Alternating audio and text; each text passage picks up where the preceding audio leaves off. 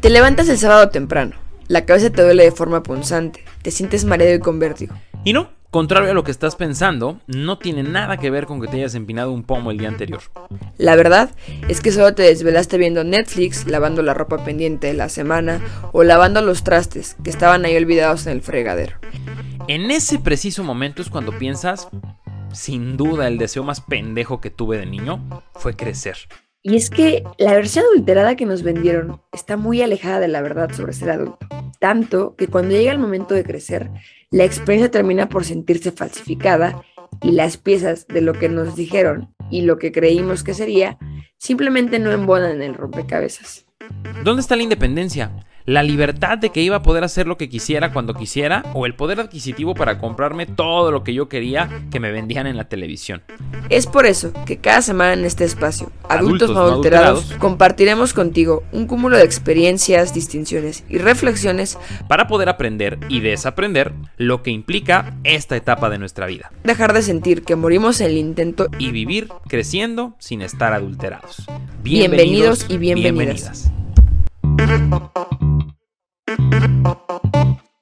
Hola, ¿qué tal? Bienvenidos una vez más a Adultos No Adulterados. Recuerden que no es lo mismo ser adulto que estar adulterado. Mi nombre es Rodolfo Torres y es un placer acompañarlos nuevamente en este viaje de crecimiento y de adultez sin morir en el intento. Me acompaña como siempre Berenice Castillo. Es un placer y hoy tenemos una invitada de lujo, porque además se dedica a una de las ramas de la psicología que a mí me gusta y me apasiona más, que es la psicología social. Y pues sin más preámbulo y para que también se presente un poquito más con ustedes, les dejo a Carla González. Bienvenida Carla, qué gusto tenerte con nosotros. No, qué gusto estar con ustedes, qué emoción la verdad de por fin estar de este lado ya, no como oyente, sino como pues acá de este lado platicando y teniendo chismecín y pues para todos los que nos están oyendo, yo me presento, soy Carla González, en efecto estudié la mejor de las ramas de la psicología, que es la, psicología social en mi bella UAM. A partir de ahí pues me especialicé también como front-end developer en laboratoria y también a la par que estudié UX UI Designer y actualmente estoy este, en el área de marketing estratégico en Talento I. Entonces, los que nos escuchen, también allá subimos mucho contenido de valor para los jóvenes y pues nada, ahí está el breve resumen mío. Y qué gusto estarlos pues, acompañando el día de hoy. Gracias, gracias Carla. Y pues el tema de hoy, Bere, es un tema muy interesante, un tema que además tenía muchas ganas de eh, echarle el diente desde hace rato. Creo que tú también, ahorita nos dirás si no, Bere. Pero el tema de hoy es las crisis, porque si algo vamos a, entender hoy con la platiquita que nos vamos a aventar es que las crisis, además de que son inevitables, son un chingo a lo largo de la vida. Entonces estaremos platicando de ello a detalle y a profundidad, mi querida Veré. Me parece que además de todo, aunque en este capítulo va a ser el capítulo en el que lo vamos a hablar a detalle y con todo el foco, en realidad es un tema que es importante porque ya habíamos medio rodeado, ¿no? Eh, por ahí al hablar de salud mental, pues bueno, ¿qué tanto de repente hay crisis que pueden afectar nuestra salud mental? Cuando hablábamos de confianza, ¿qué tanto hay personas que tienen una crisis que a partir de esa crisis dejan de confiar en todo el mundo, ¿no? Al hablar de amor adulto, ¿qué tanto incluso hay como varias combinaciones donde la crisis parecería, y vamos a hablarlo más adelante, que es parte de ser adulto o incluso parte de la vida. Entonces, para comenzar este súper tema, porque al final estoy casi 100% segura que quien nos esté escuchando seguramente en algún momento ha llegado a tener alguna crisis y entonces yo creo que es muy importante poder hablarlo y sobre todo también de escuchar a alguien más y a partir de eso comprender que no estamos solos. Entonces, para poder iniciar con el tema, Carla, ¿qué es una crisis? Pues yo diría que la crisis es el pan de cada día de los adultos jóvenes y ya no tan jóvenes. Pero sin duda la crisis, desde mi humilde opinión y de lo que he podido aprender, es una oportunidad de cambio y es una frase que en serio, o sea, la digo mucho y la tengo muy marcada porque es algo que hace muchos años nos dijo una profesora que era psicóloga que me odiaba, pero pues, X, eso es para otro café, pero sí, una crisis es una oportunidad de cambio y tú decides si para bien o para mal. O sea, tú decides si esa crisis que esa te incomoda cuando estás en tu zona de confort te va a hacer que te motives y salgas de ella y, y hagas un cambio y te vayas para adelante o te vengas para abajo, te deprimas, este, oyes la vida y, y, ya. Entonces yo creo que para empezar en pocas palabras, este, una crisis es una oportunidad de cambio y es algo que sí o sí te incomoda y te puede ayudar a salir de tu zona de confort o pues te quedas ahí hecho bolita mientras acaba la crisis, ¿no? Fíjate que me encanta cómo empiezas esta definición, ¿no? De la crisis como posibilidad de cambio. Y es que la verdad, si nos vamos a definición de diccionario, el pinche diccionario no nos ayuda. Fíjate, crisis, situación grave y decisiva que pone en peligro el desarrollo de un asunto o un proceso. Entonces ya desde grave ya valimos madre, ¿no? Desde grave ya hay como esta connotación de una crisis es mala, una crisis es lo peor que nos puede pasar, vamos a evitarlas a toda costa. Eh, y la segunda definición que viene aquí es situación difícil de una persona o una cosa. Eh, otra vez, ¿no? Eh, difícil, complicado, extenuante, borrascoso. Se me vienen muchas palabras a la cabeza que tienen que ver con evitémoslas a toda costa, pues una maldita pesadilla. Y la realidad es que ahorita que mencionabas, Carla, que las crisis son una posibilidad de cambio, sin duda también las crisis son la antesala al crecimiento. Si las crisis son la antesala al cambio, que lo son, son también la antesala al crecimiento. Un cambio, cuando realmente es un cambio profundo, te va a llevar a un crecimiento, un crecimiento emocional, un crecimiento físico, incluso un crecimiento intelectual, un crecimiento de, muchos tipos, pero al final de cuentas un crecimiento. Y eso no lo dice ninguna de las definiciones que nos da el diccionario, entonces creo que tendemos mucho, además de panicarnos cuando hablamos de crisis, a querer evitarlas, cuando en realidad las crisis son un perfecto indicador, creo yo, y ahorita hablaremos de esto y de, de las crisis como un proceso cíclico de la vida, son un perfecto indicador de que estamos creciendo, un perfecto indicador de que estamos moviéndonos y de que vamos hacia adelante en la vida o, avanzando de alguna manera. Fíjate que con esto que nos comenta Rodolfo, me gustaría que nos quedara muy claro este corte sobre lo que identificamos como crisis y sobre lo que incluso la palabra implica desde la terminología, que nos dice que crisis tiene una raíz sánscrita que es script, que implica cortar, separar, distinguir, y por otro lado, otra parte que viene con la parte de la voz griega, que es crisis con K, que tiene que ver con decidir. Entonces es muy interesante porque justamente como comenta Rodolfo, la crisis la asociamos con dificultad, riesgo o peligro, pero más bien tiene que ver con esta cuestión donde hay una situación que no era quizás la que esperábamos y entonces la continuidad que estaba ocurriendo se rompe. Y desde la parte psicológica o desde la parte de salud mental es un principio donde la continuidad psíquica en algún momento tiene como un quiebre, pero a su vez un quiebre no necesariamente como malo, sino como esta cuestión de cambio cruzal y significativo determinante. Al final también lo que sí es importante mencionar es que más allá de que la crisis quizás en primera instancia, por misma definición, no necesariamente es tan mala como lo concebimos, si de repente trae consigo algunos síntomas, como pues, nos puede traer sentimientos de cansancio, agotamiento, desamparo, tristeza, a lo mejor este llanto, frustración, enojo. El comprender la crisis implica dos cosas. Existen ocasiones que las crisis son externas y entonces por ende podemos hablar de, bueno, en el mundo vamos para allá, vamos a ir llevando la charla para allá, pero de repente parecía que el mundo está lleno de crisis, ¿no? Que si la alimentación que si ya el agua, que si ahora el COVID, que si ahora lo que sigue después del COVID. Y por otro lado, algunas crisis que pueden ser consideradas ternas, que tienen que ver con las situaciones que de repente nos traen todas estas emociones y que de repente no estamos sintiéndonos de, de, una forma óptima, ¿no? O de repente estamos sintiendo que no, queremos, no sabemos qué hacer de nuestra vida. Y entonces, justamente con toda esta antesala que estamos teniendo, me gustaría introducir esta gran pregunta muy relacionada con lo que ya hablamos. Carla, ¿crees que ser adulto es igual a tener crisis todos los días? Sí, sí, no, o sea, las crisis existenciales, ya lo dije, es el pan de cada día y un mal necesario. O sea, concuerdo totalmente con lo que han dicho de que es necesario para el crecimiento. O sea, realmente si yo doy un vistazo atrás de la Carla que era, no sé, incluso hasta hace un año, pues de justo, bueno, ya dos años de la pandemia en donde pues se vinieron muchos cambios, muchas cosas y tanto crisis, como dices, externas de lo que vino de la pandemia, crisis económica, bla, bla, bla, pero un montón de crisis existenciales que me, que me cargo, ¿no? Porque soy un, soy, soy cliente frecuente de las crisis existenciales, pero sin duda creo que es el mal necesario que nos ayuda a crecer y a madurar como persona, a ir más allá, a iterarte a ti mismo, ¿no? De decir, bueno, ¿qué estoy haciendo? ¿Qué no estoy haciendo? ¿Qué me gustaría hacer? ¿Qué no me gustaría hacer? Entonces, pues sin duda sí es el pan de cada día porque realmente aunque vayas a la universidad, nadie te prepara para lo que hay realmente en la vida diaria. O sea, nadie te prepara en la universidad para hacer un CV o cómo sobrevivir a una entrevista o cómo sobrevivir al SAT o un montón de cosas a las que tenemos que ir a enfrentarnos diariamente y dices, ¿qué onda? O sea, ¿cómo sobrevivo con esto? Entonces, yo creo que sí, el ser un adulto joven o adentrarte a este mundo de adultez, de madurez, implica muchas crisis, pero también creo que hay niveles de crisis, ¿no? O sea, tanto niveles de, ah, no sé cómo hacer mi CV y eso, pero no es tan grave a lo mejor como una crisis existencial de, pues ya no sé qué hacer con mi vida, para qué estudié, no encuentro trabajo. Entonces, creo que hay niveles de de crisis eh, y, y creo que lo más importante es saber sobrellevarlas y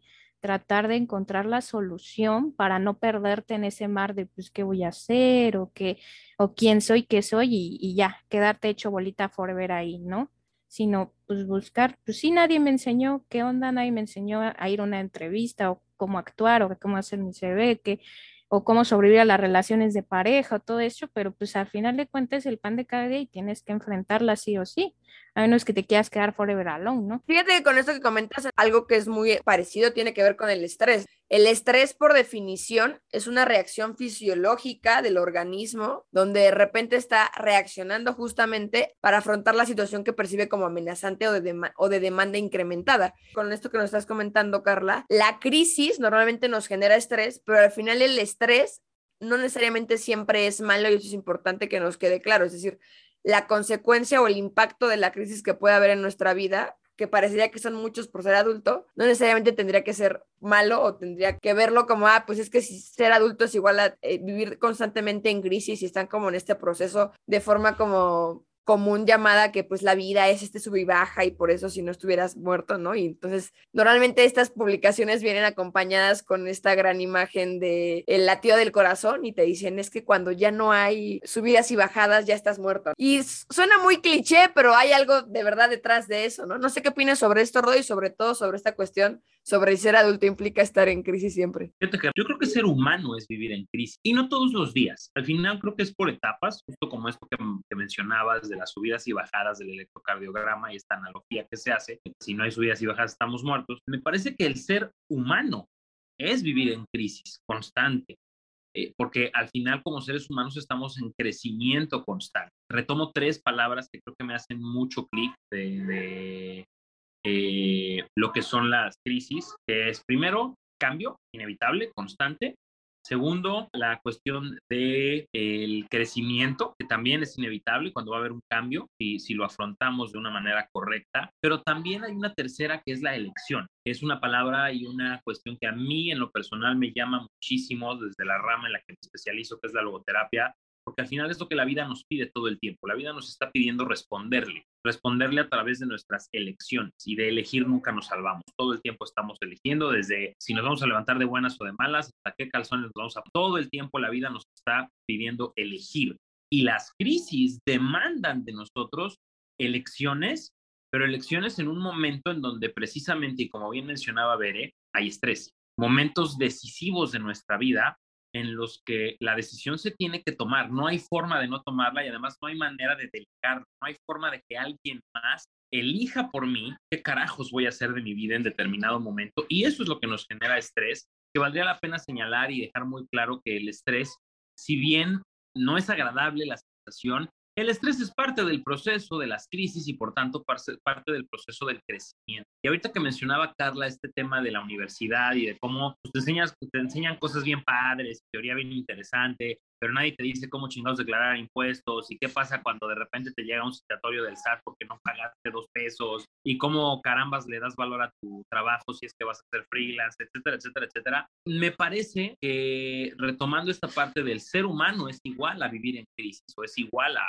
crisis como tal, que las crisis son cíclicas. Hay varios autores que sostienen incluso que más o menos cada siete años, como seres humanos, tenemos estos periodos de crisis existencial, porque además, bueno, ¿qué es una crisis existencial? Pues un momento en el que mi existencia se ve amenazada. Mi existencia como yo la conozco mi realidad como yo la conozco y si ustedes se dan cuenta y lo analizan, más o menos coincide con etapas importantes de nuestra vida, este ciclo de siete años, ¿no? O sea, imagínense cuando ustedes tenían siete u ocho años y es una etapa en la que ya no somos niños, definitivamente, pero tampoco hemos llegado del todo a ser adolescentes. Estamos por ahí como en un limbo extraño, somos como un moco raro, estamos experimentando cambios fuertes, cosas, cosas que nos gustaban ya no nos gustan, ahora nos gustan otras cosas, como hombres ya nos empiezan a llamar la atención las mujeres, como mujeres al revés también, o quien sea que te llame la atención ya que llegues a esa edad. Después, si ustedes lo piensan, por ahí de los 14, 15 años, ¿qué sucede? Pues ahora sí estamos metidísimos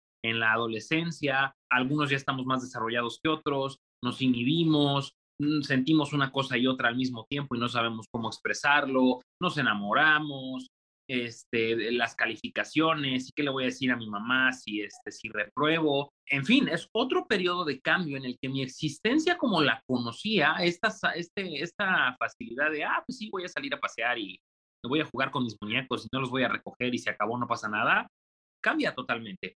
¿No? Estamos en, una, en un nivel escolar incluso en el que ya somos de cierta manera autodidactas, nosotros decidimos si entramos o no a las clases, este, si tomamos o no apuntes, de dónde vamos a estudiar, si vamos a estudiar o no vamos a estudiar, en fin, muchas cosas, ¿no? Y luego si se van a los 21, 21, 22 años, que ya estamos metidísimos en la universidad o incluso saliendo, para algunos a lo mejor, entonces me enfrento a otro tipo de retos. Puta madre, estudié realmente lo que quería estudiar o lo que mis papás me dijeron o lo que alguien me aconsejó que quería estudiar, ¿no? Ya voy a salir al mundo laboral, no tengo ni puta idea de qué voy a hacer con mi vida, dónde voy a trabajar, cuánto me van a pagar, me van a correr mis papás, no me van a correr mis papás. Son muchas preguntas a las que nos enfrentamos. Y luego de los 21, sáltense a los 28 casi 30, ¿no? 28, 29, que es la crisis de los 30. ¿Qué hice con mi vida? Ya valió madre, no me casé, no encontré a mi amor este, eh, ideal, ya me quedé, este, no estoy donde yo quería estar a los 30. Yo a los 30 ya me veía en una mansión con tres coches y resulta que no tengo ni departamento, ni es mío el lugar donde vivo, vivo de atún diario, ¿no? Etcétera, etcétera, etcétera, etcétera.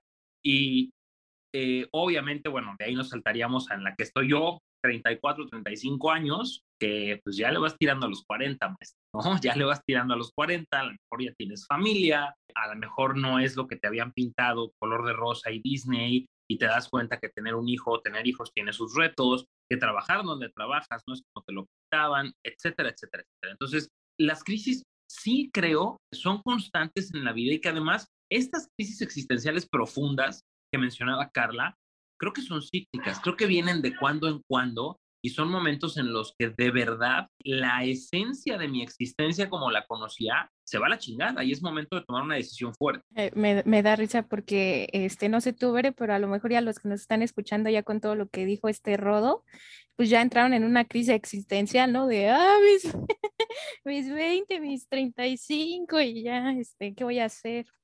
Pero sí, coincido totalmente, o sea, realmente los periodos que has dicho realmente son épocas muy significativas en el que más o menos he tenido crisis existenciales, o sea, me acuerdo con mi, con mi mejor amiga de la universidad, saludos a Noemi que nos va a estar escuchando, pues nos daba, somos de la edad, ¿no? Entramos chiquitas a la universidad, los 17, terminamos a los 21 pero me acuerdo que cuando íbamos a cumplir 20 estábamos con nuestra crisis de, es que ya vamos a cumplir 20 y que no sé qué, y ahorita que vamos a cumplir 25 ya en unos días, está igual, misma crisis, ¿no? De, pues, ¿qué he hecho de mi vida? Este, yo ya pensaba estar viajando acá, los dineros, este, las joyas, los carros, así ya, modo millonario, cuando la vida no es así, ¿no?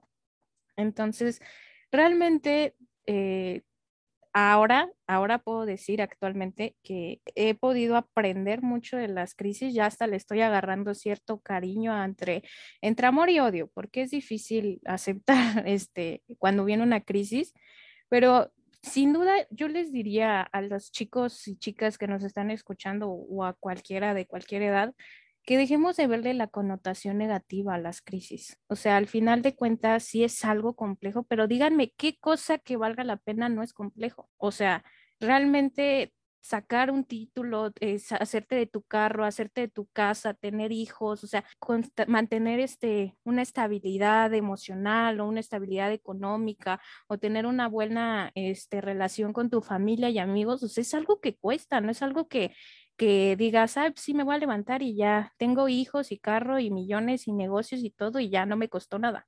A menos que seas junior y te den los millones, pues sí, obviamente es súper, súper fácil, ¿no? Pero, pero la realidad es que no, o sea, todo, todo, todo lo que vale la pena en la vida cuesta. Y no me estoy refiriendo simplemente a cuestiones económicas, o sea, cuesta esfuerzo, dedicación, compromiso, estar ahí al pendiente de tus seres queridos, ¿no? Si quieres mantener una buena relación o echarle los kilos si quieres estar en un buen trabajo, ¿no? Y luego, o si quieres armar tu emprendimiento, pues cuesta un montón. Entonces, realmente, si queremos de evitar las crisis, pues te estás perdiendo de, de, aparte de crecer como persona, porque realmente aprendes, creces y maduras un buen, eh, pues te estás perdiendo de cosas increíbles que te tiene preparado la vida. ¿Por qué? Porque mientras no aprendas a abrazar la crisis, te vas a quedar hecho bolita lleno de miedo en tu zona de confort de aquí a qué pasa o medio se, te haces loco y dejas que las cosas pasen pero no te vas a atrever a ir más allá y descubrir qué hay afuera de mi zona de confort. ¿Qué, ¿Qué me está preparando la vida? Pues sí, los planes no salieron. La misma pandemia, eh, no, no, me canso de repetirlo porque me cambió los planes como los tenía estructurados, y, pero me cambió para bien. O sea, ahorita estoy en un lugar, estoy conociendo a personas, incluso el, el hecho de estar aquí con ustedes compartiendo y platicando y que más personas puedan escucharme, es algo que no lo tenía ni siquiera planeado, pensado ni nada. Y entonces es algo súper padre. O sea, sí, la crisis incomoda, la crisis duele, pero vale la pena al final del día.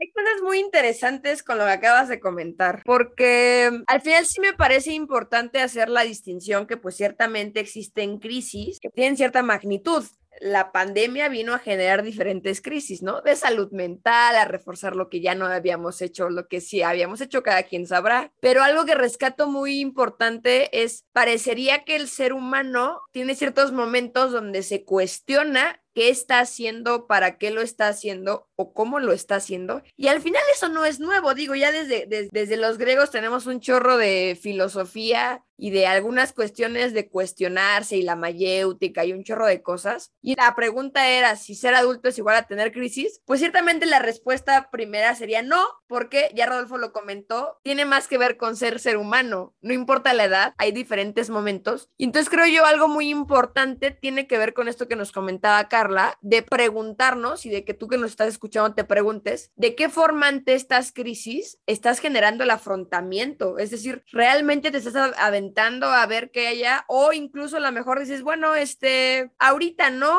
voy a ver Netflix, ¿no? O voy a hacer otra cosa. Y entonces ya te das cuenta o ya, ya empiezas como que tratar de hacer algo ante esta crisis ya que el barco se está hundiendo cuando a lo mejor tuviste la oportunidad, era un, era un puntito en un inicio, ¿no? Este, tu balsa tenía nada más un hoyo y tenías la oportunidad de poner un parche en ese momento, pero como decidiste evadirlo, pues te estás hundiendo. Entonces creo yo que es una gran oportunidad de cuestionarte de qué forma afrontas las crisis y para ello hay tres. Existe el afrontamiento activo, donde te centras en el problema, es decir, donde realmente la persona emplea acciones directas para buscar resolver la situación problemática o incluso si por alguna razón no se pudiera resolver al 100%, minimizar las consecuencias negativas. La segunda implica el afrontamiento pasivo, que está más bien centrado en la emoción, donde a lo mejor lo que la persona hace es que busca regular las consecuencias emocionales negativas del problema. Es decir, no necesariamente hace algo directo, sino que a lo mejor se pone a rezar, eh, busca el lado positivo del problema o dice, bueno, pues ya no puedo hacer nada, pues ya que voy a hacer. Y la tercera tiene que ver con evitar el problema, donde justamente ni siquiera se busca pensar en este, se busca que se resuelva por sí mismo, se le echa la culpa a alguien más o se piensa que se va a resolver solo. Y de repente es en esta situación donde comienza a haber un afrontamiento desadaptativo, es decir, donde en algún momento, pues como no haces frente al problema, el problema puede crecer y hacerse más grande. Entonces creo yo que es importante que tú que nos estás escuchando te preguntes de qué forma estás eh, afrontando las crisis o incluso los diferentes problemas. Y para darle continuidad a esto y justamente con esto que comentaba Carla, donde parecía que durante diferentes momentos tenemos crisis, me gustaría lanzar la pregunta, ¿cuál ha sido una gran crisis existencial del mundo, yo que sé, cada quien sabrá, que ha hecho que se cuestionen y se replanten incluso quién eran como personas? Puede iniciar cualquiera de los dos. Yo tengo dos muy claras, ¿no? O sea, la primera, sin duda, fue el darme cuenta que estaba yo en la carrera equivocada. Fue un momento muy fuerte para mí, ¿no? Estar estudiando una carrera que además yo proyectaba que me iba a ser millonario y que me iba a permitir después estudiar cine, que en aquel momento era como mi ideal estudiar cine, que después cambió pero darme cuenta que no era una carrera que me gustaba, que era una carrera además en la que, o sea, no solo no me gustaba, pues la odiaba, ¿no? O sea, estando en una de las mejores universidades del país, becado, ¿no? con una beca de excelencia en la que además ni con la beca de excelencia les daba a mis papás y mi hermana me pagaba la mitad de la universidad con toda la beca que me habían dado. Pues ese momento en el que entendí que tenía yo que enfrentar a mi mamá y a mi hermana para decirles, es que no era la carrera, me equivoqué y me voy a cambiar. Puta madre. O sea, me acuerdo y se me frunce el asterisco todavía, ¿no? O sea, la verdad es que sí fue un momento muy complicado y sin embargo creo que fue una de las mejores decisiones que he tomado en mi vida. Esta decisión de alzar la voz y decir, a ver, no, espérenme, no es, no es por lo que yo pensaba. Al final hubo precios a pagar, por supuesto, entre ellos entre mi familia un rato cargar con la etiqueta de, ah, el pendejo que se regresó de la mejor universidad del país, ¿no? Bueno, al final el precio valió la pena. La verdad es que estudié al final una carrera que me encantó, me enamoré de la carrera. Después hubo otro cambio de carrera, pero es otra historia. Y la segunda, creo que es, la, es, es actualmente, ¿no? Esta segunda en la que me doy cuenta que ser papá no es como me lo pintaban, que formar una familia, no con mi esposa, con el niño, no es como me lo pintaban, que algo en lo que yo creía ciegamente, una parte de aquello a lo que me, me, he dedicado los últimos ocho, casi nueve años de mi vida, no solo está mal de raíz sino que además va totalmente en contra de muchos de los puntos de mi ética personal, definitivamente me vino a voltear la vida, ¿no? Eso sumado a la pandemia, pues lo que hizo fue pues ponerme enfrente a un cuestionamiento muy fuerte, bueno, ok, si no es por acá, entonces ahora para dónde, ¿no? O sea, y ahora para dónde, o sea, no es como que te puedas tardar en decidir, porque pues ya no nada más estás tú solo, ¿no? Está tu mujer, está el niño, hay cuentas por pagar, hay cosas que, hay proyectos que emprender que, querías, ¿no? Y que pues tienen que salir de alguna manera. Entonces, sin duda esas dos podría señalar que han sido mis dos crisis más fuertes o, o las que más me han confrontado. Hoy por hoy creo que sigo en proceso de confrontarla y de trascenderla. No creo haberla trascendido del todo, Estoy todavía en el proceso de descubrir para dónde jalo. Estoy seguro que estoy en el camino correcto, ¿no? por eso estoy estudiando la especialidad en logoterapia y tanatología, pero al final estoy en el camino correcto sin saber a ciencia cierta para dónde voy, pero bueno, tengo la certeza de que estoy caminando sobre el camino eh, indicado. Entonces tengo todavía como este, estoy en proceso de trascender o de atravesar esta crisis y eh, me llama mucho la atención lo que decía Beret, complementando un poquito con estas peores crisis, con mis dos crisis más fuertes, porque al final yo me voy a ir desde el punto de vista más reptil, ¿no? Desde el reptiliano, el cerebro reptiliano, porque creo que lo que dice Ver es muy cierto. Ante una crisis o ante el peligro, lo único que puedes hacer son tres cosas. Atacas, defiendes o huyes. Entonces, creo que hay un momento para cada una de estas tres. No necesariamente una es mejor que la otra. Hay momentos para atacar, los hay, por supuesto, para agarrar al toro por los cuernos y decir, Ay, aquí estoy y esto tiene que cambiar y es ahorita. Hay momentos para defender, que desde mi punto de vista serían los momentos preventivos. Si ya estoy viendo que viene el madrazo, ah, perfecto, prevengo. Muevo mis piezas de forma que cuando venga el madrazo no me dé tan fuerte o incluso a lo mejor poder esquivarlo. Y eso tiene que ver con una defensa inteligente. Y por supuesto que se vale de pronto decir, a ver, no, esto es más grande que yo. Y huir, y ojo, huir no es dar la espalda, huir de repente es decir, tal vez, no puedo solo, necesito apoyo. Busco a un psicólogo, a una psicóloga, busco un libro, algo de qué apoyarme que me pueda dar más herramientas, porque yo siento tal vez en este momento que las que tengo no son suficientes. Pero bueno, pues, sin profundizar en más eh, cosas, Carla, me encantaría que nos compartieras cuál es tu crisis o tus crisis más fuertes que recuerdes y cómo las afrontaste o de qué manera las estás afrontando si es que las estás viviendo en este momento. Híjole, Rodolfo, si, si fuera a hablar de crisis, yo creo que me da para un podcast de unas 14 horas. Entonces, ah, sin duda, yo podría decir que de las crisis más importantes o significativas las pasé en el 2020, porque implicó muchísimos cambios para mí en, muchos sentidos. La número uno, este, de las más importantes que he pasado hasta ahorita, sin duda fue como el periodo en el que me metí a estudiar a laboratoria porque para los que no sepan, un front-end developer es un programador. Entonces, yo desde mi background de psicología social, pues literal, aparte de que es aprender un lenguaje de programación que implica todo lo mismo que es aprender un lenguaje por sí mismo, que gramática, lógica, bla, bla, bla, también, eh, pues, me, aparte que estaba saliendo de mi zona de confort, sí, sí, no es algo sencillo. Y tú, Rodo, ya una vez mencionaste que también por ahí le estabas tirando a la programación, pero no más. Y es eso, o sea, literal, si te falta una coma, si te faltan puntos, ya no jala. O sea, y son líneas y líneas de código, contextualizando para los que nos escuchan. Entonces, eh, fue una de mis más grandes crisis porque, para empezar, yo no iba para Frontend Developer, iba para UX UI que entonces dije, eso va a relacionar mi carrera, me gusta, me late, o sea, mucho de lo que estudié va relacionado, pero pues simplemente al... Y la triste realidad de México es que pues no, no, los psicólogos en general no ganamos mucho billete, ¿no?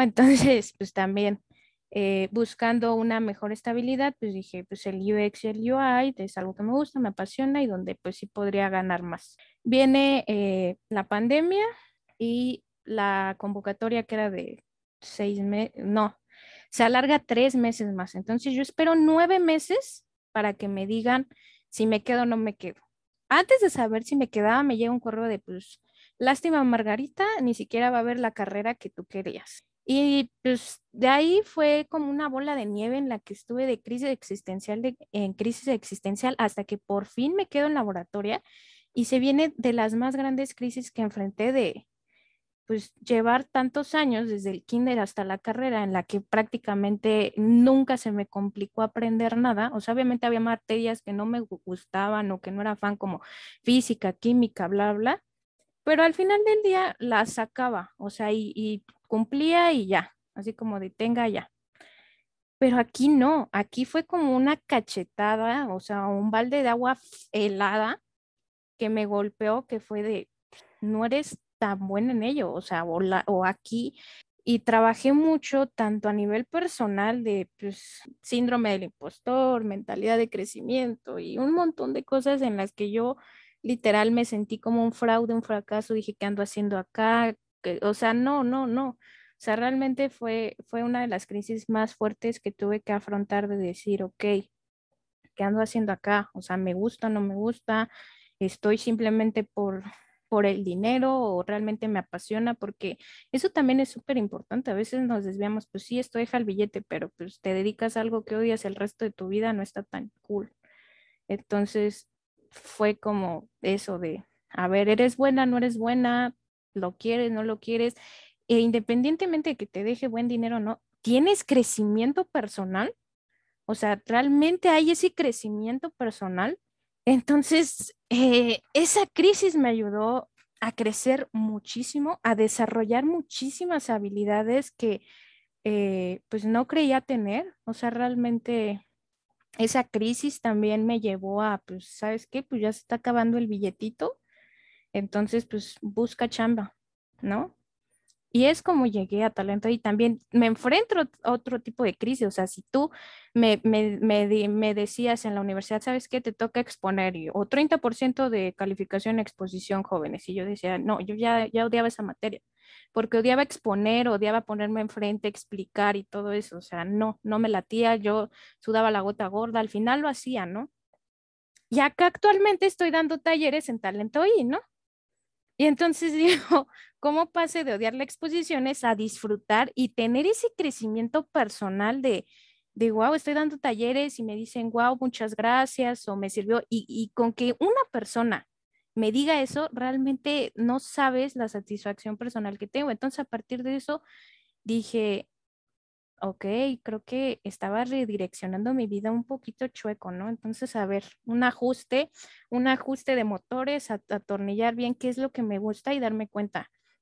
Pues sí, no todo, no todo en la vida es como, este, pues ganar bien, sino también que lo que hagas te llene. Entonces, sin duda, ahí tienes. Mi 2020 estuvo lleno de crisis, tanto económicas, la padecí, la padecí mucho también, porque perdí mi empleo, eh, no llegaba mi finquito, eh, tardaron un par de meses en enviar mi finiquito, entonces eh, saludos a Beneficia que no me quería pagar.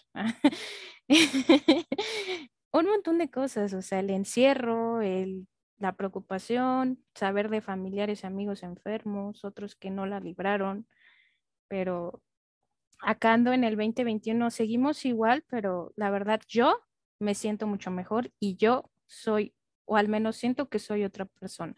Fin. Saludos. Saludos. La verdad es que esta pregunta que yo lancé no está lanzada por mí, la pensamos, de hecho creo que Rodolfo fue quien la había planteado. Y pues en realidad creo que la respuesta, la primera respuesta es muy sencilla. Claramente tuve una crisis vocacional. No es nueva, ya la conocen si nos han escuchado de antes. Creo que estudiar medicina fue muy interesante, pero pues tuvo sus, sus quiebres.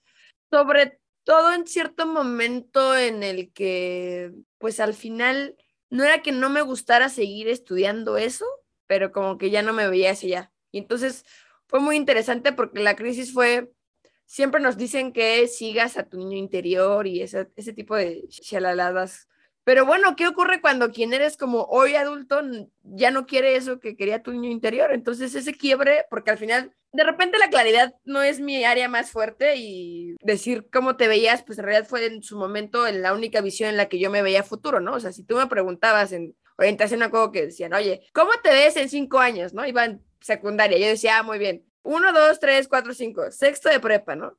¿Cómo te ves en cinco años? Uno, dos, tres, cuatro, cinco. Voy a ir en quinto este, de la universidad. Luego en diez, ¿no? Y entonces así, así hacía mis cuentas, ¿no? No era realmente una visión a futuro. Entonces creo yo que en ese momento, particularmente en el 2017, fue un año muy intenso porque además creo yo fue un año donde también hubo una gran crisis familiar. Tampoco es nuevo, en su momento Rodolfo lo ha compartido, cuando su mamá le diagnostican cáncer, se viene a vivir a, a mi casa y hubo un quiebre porque pues la manera en la que tenía concebido que era relacionarme con la gente de mi familia, pues se modificó.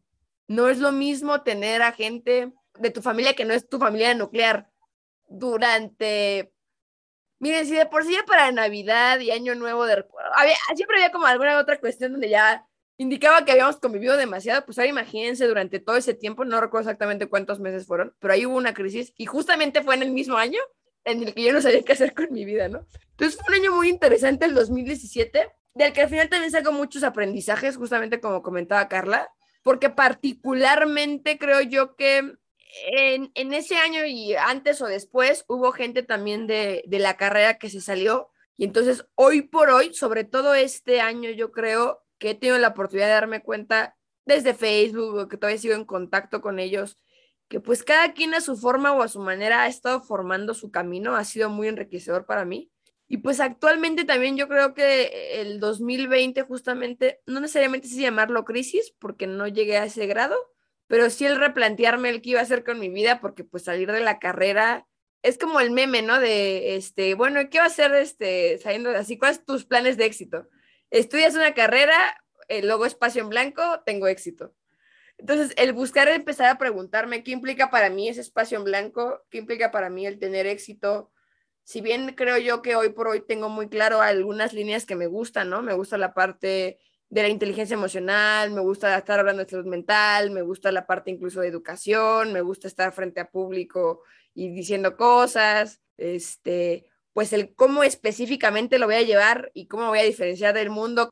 Creo yo también ha sido una crisis interesante para cuestionarme, porque al final también, pues ni siquiera me gradué como esperaba, o sea, no fue, no fue una mala graduación, mi graduación me gustó muchísimo, tuve la oportunidad de dar el discurso junto con un compañero y todo, pero pues al final en un momento ese fue como un gran quiebre porque pues la fiesta, ¿no? El, la foto generacional, que es todo un tema que podría echarme también yo de graduación, que Carla y Rodolfo ya conocen, ¿no? Que de algún día, por cierto, daré una charla de eso. Entonces creo yo, llevando la, pregunta hacia el otro que nos preguntaron de cómo lo han afrontado, pues para mí ha sido el, uno, reconocer que existe eso, es decir, por ahí nombrar el elefante rosa de la habitación, ¿no? Es una frase. Es decir, reconocer que en este momento, en su momento fue, pues estoy estudiando una carrera y no está generándome la satisfacción que yo esperaba. Eh, reconocer que, pues, egresar de la licenciatura tampoco era lo que esperaba y entonces a partir de eso es, ok, las cosas no están ocurriendo como esperabas, ahora qué vas a hacer? el reto en contestar esa pregunta es ahí donde a mi gusto he logrado afrontar las crisis, sobre todo porque pues al final creo yo, el hecho de que las cosas no sean como tú esperabas no es ni bueno ni malo, es decir, justamente es parte de la vida, difícilmente algo va a cumplir tus expectativas, la realidad. De hecho, por ejemplo, de entrada yo les puedo decir, la película de Spider-Man, la nueva, no nos va a gustar. ¿Por qué no nos va a gustar? Porque las expectativas son enormes, o sea, son, son, son gigantescas para hablar de la película y también sobre muchas otras cosas. Entonces, al hablar de crisis, creo yo que vivir bajo la expectativa, esperando que justamente ocurra eso, seguramente es un camino hacia la frustración y creo yo el aceptar que la realidad no es como tú quieres que sea, pero es como es, ahí creo yo que puede haber un gran regalo sobre preguntarte, bueno, ¿y ahora qué hago con esto? No sé, Rodo, ¿qué opinas sobre lo que acabo de comentar o sobre lo que comentó Carla? Yo creo que al final, como para ir cerrando y dar estrategias muy duales, porque al final cada quien enfrenta crisis distintas, o una cosa es estas crisis generalizadas y cíclicas de las que platicamos y otra muy distinta a las particulares que cada persona va experimentando, ¿no? En tu caso, la crisis vocacional, en el caso de Carla, que se quedó sin trabajo, en el caso de muchas personas que nos están escuchando, podría haber sido perder algún familiar por el mismo COVID. Eh, en mi caso, cuando mi mamá se enfermó de cáncer y finalmente falleció. Hay muchos, muchos tipos de crisis distintos más allá de lo que la generalidad de la cual platicamos. Pero creo que el primer gran paso y lo que nadie nos enseñó, por lo menos a nosotros, que ahora ya se está como dando más apertura a eso con las nuevas generaciones, es a poder expresar nuestras emociones, ¿no? O sea, creo que nos, eh, todavía Bere, que, es creo que la más joven de este espacio. Carla. A Carla la más joven, ah, por favor. Ella que es la más joven de este espacio, creo que todavía le tocó esta parte de no llores y cálmate, ¿no? Y no, no, no, no, no te, no te muestres débil o no, no te veas triste, que la vida es para estar feliz, no puta, más estar feliz todo el tiempo, estar feliz todo el tiempo. Entonces, no nos permitieron este a ver, estoy triste, déjenme llorar en paz, déjenme llorar a ver, estoy enojado, necesito un espacio para gritar, para mentar madres, para golpear la almohada y ya después platicar contigo. Entonces creo que esto no nos fue permitido y apenas está dando esa apertura. Lo veo con mi hijo, por ejemplo, ¿no? Y ahora que Vivi y yo estudiamos esto de la crianza respetuosa, del decir, a ver, ¿cómo te sientes? Ponle palabras a tus emociones y déjate sentir tus emociones. Entonces creo que el primer gran paso es permitirnos sentir y ponerle nombre a eso que sentimos, porque entonces el segundo paso es, ¿por qué me siento así? ¿Qué provocó que yo me sintiera así? Y ahí es donde seguramente veremos el elefante rosa famoso que está comentando ver de la habitación. Eso que no había querido ver de manera consciente y que me está dando lata y entonces hace que me sienta frustrado, que esté enojado, que esté madres, que esté triste todo el tiempo o la mayor parte del tiempo o que esté en estrés. Entonces, primero es identifica cuál es la emoción que tienes, déjate sentir. Y los segundos, entonces, si ponle nombre al, elefante dentro de la habitación. Y una vez que le das nombre, una vez que la ves de frente, dices, claro, aquí está la crisis que estoy enfrentando, o la crisis, soy Rodolfo Torres. En este momento pierde fuerza, no se va a deshacer. Llegará el momento de tomar decisiones, de generar estrategias, pero créeme, cuando le das la cara a la crisis, pierde fuerza por antonomasia. Coincido totalmente contigo, Rodo. O sea, realmente ignorar al monstruo no hace que desaparezca. O sea, el que ignores que te sientes mal, que estás triste, que no sabes qué hacer con tu vida, que no sabes si, porque, porque tú mismo lo decías hace tiempo, o sea, no, nos hacen que escojamos la carrera a la que nos vamos a dedicar el resto de nuestra vida cuando no tenemos ni idea de qué es la vida. O sea, los 17, 18 años, que es cuando uno en teoría entra a la universidad, habrá unos más grandes, pero aún así no tenemos ni idea de qué va la vida. Y entonces hacemos elecciones y entonces vienen un montón de cosas. Y obviamente ya cuando empezamos a medio entender qué es este montaña rusa o garabato, qué es la vida, pues es cuando vienen las crisis, ¿no? Porque no tienes ni idea, no sabes si te gusta o no te gusta, qué te gustan, o sea, no, no, sabemos nada. Y sin duda, como lo que rescatarías es, no ignoren al monstruo, no va a desaparecer. Y si era un, un monstruito pequeñito, cuando lo encaren va a ser una cosa bien tremenda, algo que los va a pegar y feo, porque ese monstruo pues, no les va a tener piedad, y menos porque lo estuvieron alimentando, mientras lo ignoraban, lo estuvieron alimentando con su indiferencia.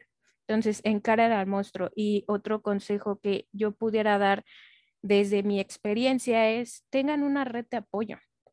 O sea, súper importante tener una red de apoyo, porque sí, está bien ya una vez que externalizas, que tú mismo te das cuenta y encaras, sabes que me siento mal, me siento un fraude, me siento fracasado, no sé qué hacer con mi vida, no, no, ya una vez que tú lo encaras, pues a veces sí es necesario alguien que te ayude a, pararte y levantarte de ese hoyo donde estás hecho bolita, porque no en todas las situaciones no, no eres don fregón o doña fregona que va a poder solito y sí o sí necesitas esa red de apoyo, amigos, familia, eh, tu peor es nada, lo que sea, pero que esté ahí, pues, para lo que necesites.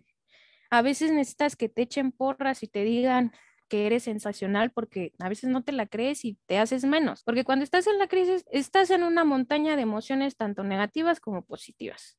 Y a veces te quieres quedar ahí como en el, en este, en esta parte de pues sí, soy lo peor, nadie me quiere, estoy feo, estoy tal, y, y ya, ¿no? Y te haces bien feo, ¿no? Y te haces y te deshaces. Y necesitas esas personas que te digan, ¿sabes qué? Eres increíble, ¿sabes qué?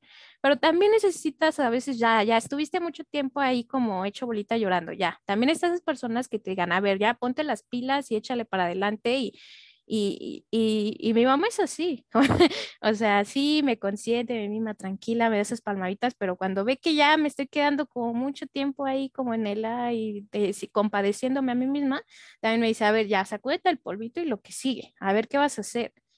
Y realmente eh, ahora que, que estoy haciendo memoria, creo que estas grandes crisis que he vivido las he sabido sobrellevar porque he tenido una red de apoyo de amigos, de verdaderos amigos y amigas, familia que me han apoyado en todo sentido, tanto en el económico como en el emocional, como en abrirme las puertas a creer en mí, a confiar, a apoyarme y a veces decirme, pues bájale un poquito a tu drama, bájale un poquito a tu negativismo y pues empieza a ser realista y sabes qué, pues aquí estoy para apoyarte. Y creo que eso es súper fundamental que encuentren, así sea una persona con la que cuenten, pero que sea una persona que esté para apoyarles y para decirles tanto en, en lo que lo están regando como en las cosas buenas que están haciendo, porque también eso es lo que necesita el ser humano, no solo que te, pues, te den crítica constructiva de todo lo malo que estás haciendo, o sea, que está cool, ¿no? Para mejorar, pero sí también está bien que te hagan ver, pues, lo bueno que estás haciendo, porque al final es algo que muy pocas personas hacen. Todos ven tus errores o, o lo mal que estás haciendo, pero muy pocos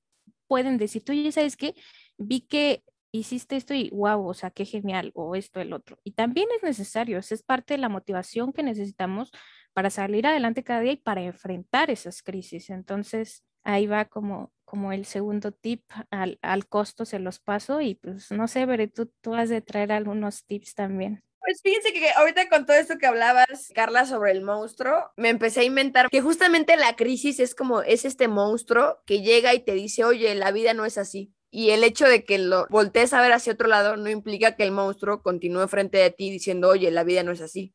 ¿No? Y la vida no es así como, pues pensando en que la crisis fue, llegó un terremoto, entonces, oye, la vida no es así, de repente las cosas no siempre van a estar ahí. ¿Y en qué vas a hacer ahora? ¿Cómo vas a reaccionar? Eh, ¿Qué vas a tomar?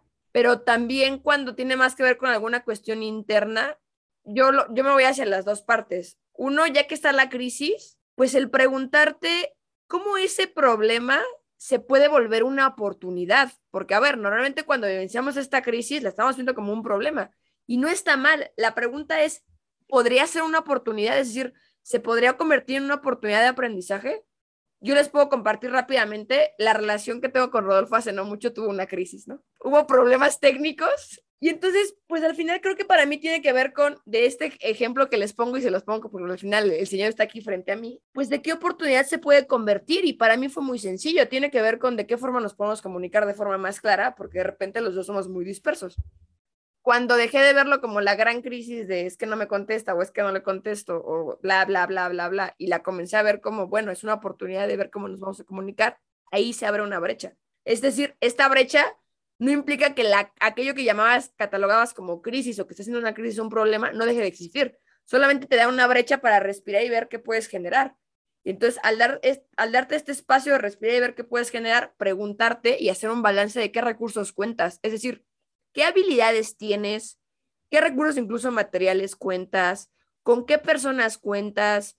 Entonces, al final también hacer acopio de estos recursos, ¿no? O sea, piensen en si de repente fuera como los, iban en un avión y se, y se caen, ¿no? A esta isla y no están donde, está, donde querían estar y de repente pues no ven nadie que les pueda apoyar, pues normalmente lo que hacen es, oiga, vamos a ver que del avión nos va a servir para construir un, este, un techito, ¿no? Para construir otra cosa. Entonces, buscar de qué forma con los recursos que cuentas puedes generar algo porque al final no empiezas realmente de la nada.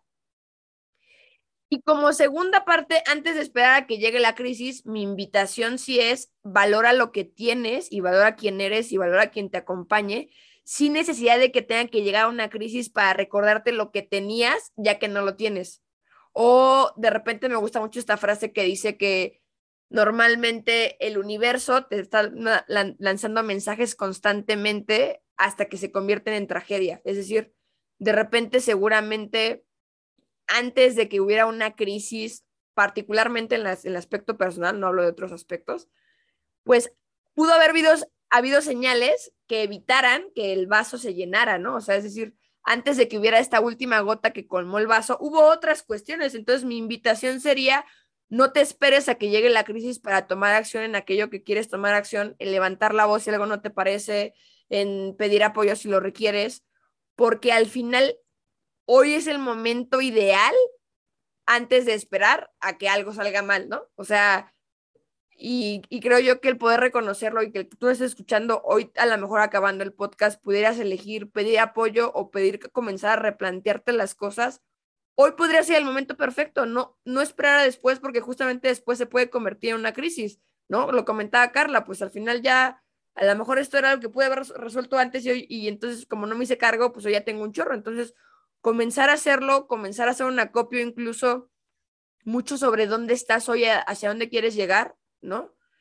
Y sobre todo, para, para cerrar, creo yo que eh, yo diría que esta parte de las crisis son una oportunidad, pero son solamente una oportunidad para aquello que aquellos que la quieran ver.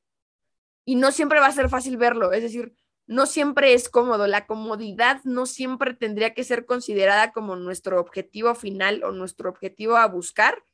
Entonces, a partir de eso, el entender que la crisis nos está diciendo la vida no es así, entonces ahora tú pregúntate, bueno, ¿y ahora qué voy a hacer?